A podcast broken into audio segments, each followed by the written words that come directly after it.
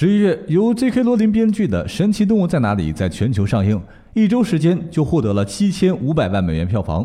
豆瓣上差不多有十四点七万人观影后，给出了平均八点零的分数，相当赞呐。而让罗琳真正走红的，大家也都知道，就是《哈利波特》系列。从一九九七年到今天，《哈利波特》系列已经被翻译成六十七种语言，销量啊超过了五亿本。改编的电影更是在全球获得高达七十亿美元的票房。对哈利波特迷来说呀，童年最奇幻的脑洞就是突然收到猫头鹰的来信了，发现自己原来不是麻瓜。坐上开往霍格沃兹的火车，认识哈利、罗恩、赫敏这三位巫师界的朋友。哈利波特让罗琳从一无所有到身价十亿美元，比英国女王还有钱。恰巧的是，和哈利一样，在进入魔法世界以前，罗琳的生活呀是一片糟糕。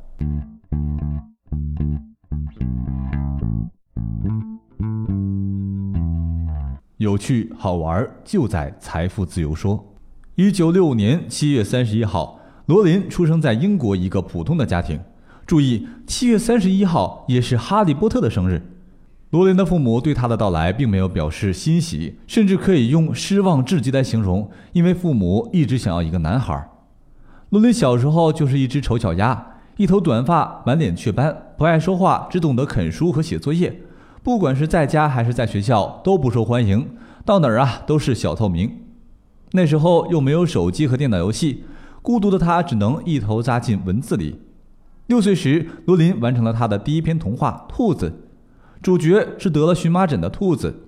他的好朋友们纷纷来看望他，这是小罗琳对温暖的渴望。可现实却是内心的孤独和忧伤无人可以诉说。转眼，罗琳也到了高中毕业了。父母强制要求他报选德语系，可一等父母离开，他就转读了古典文学。在父母眼中啊，那是一个连卫生间都赚不来的专业。毕业后，罗琳远走他乡，在葡萄牙当起英语老师。他也在那里遇到了第一份爱情。一九九二年十月，罗琳和记者乔治·阿朗特斯结婚了。本以为啊，会像童话故事里一样啊，从此幸福下去。可没想到，接踵而来的打击让罗琳喘不过气。先是母亲病重去世，在父亲的阻拦下，他也没能和母亲见最后一面，这成了罗琳一生最大的痛。更可怕的是，丈夫婚后暴露了本性，整天对罗琳拳脚相加。一年后，忍无可忍的罗琳提出离婚，毅然带着三岁的女儿回国。回国后的罗琳，母亲去世，丈夫离开，和父亲断绝关系，带着年幼的女儿，根本没有落脚的地方。他就向政府申请了每周七十美元的救济补贴生活，租了一个小公寓，公寓里老鼠成群，冬天冷得像冰窖一样。没了经济来源的罗琳每天都在忧愁，下个月房租怎么办呢？可以想象啊，这压力有多大。贫穷带来的恐惧和压力，有时候是让人绝望的。走投无路的罗琳把希望寄托在自己的笔上。他猛然想起母亲去世那年，自己乘火车从曼城到伦敦途中遇到一个小男孩，一个瘦弱、戴着眼镜的黑发小巫师，一直在窗外对他笑。罗琳兴奋地捡起桌面的小纸条，快速地写起来。他找了家最便宜的咖啡馆，在女儿的啼哭声中创作，一写就是一天。这样的生活持续了两年，直到1995年，《哈利波特与魔法石》手稿完成。书虽然写完了。可是新的问题又来了，对于出版社来说，出版一个名不见经传的家庭主妇的小说，明显是个亏本的买卖。退稿信如雪花般飞来，罗琳有些心灰意冷。终于有家快倒闭的出版社愿意啊首印五百册，虽然报酬只有一千五百英镑，罗琳还是咬牙答应了。第一部《哈利波特》正式面世。一个大难不死的十岁小男孩闯入我们的视野，整个英国都被罗琳创造出的魔法世界所吸引。这时候啊，有出版社花了十点五万美元买下版权。罗琳自己的话说呀，当时激动的差点死过去。从此以后，罗琳的身价一路看涨，整整十年，从穷到房租都付不起，到变成十亿美元的女富翁。而且一次偶然的场合，她结识了现任丈夫。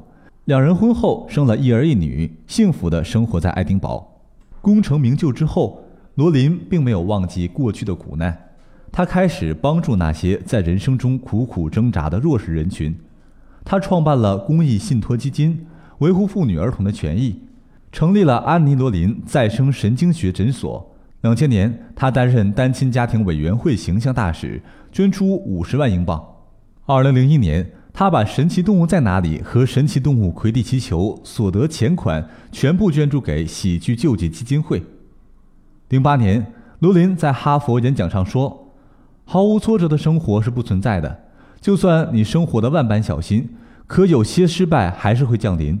但失败意味着剥离那些不必要的东西，意味着你比以前任何时候都有能力生存。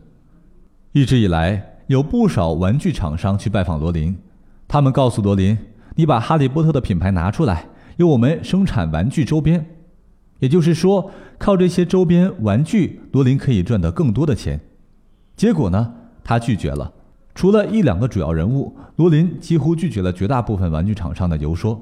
他不喜欢和快餐店、巧克力工厂合作，因为在他看来，他自己也有小孩，不希望自己的小孩去吃垃圾食品，因而他拒绝了合作。这可能就像是我们中国人所说的“君子爱财，取之有道”吧。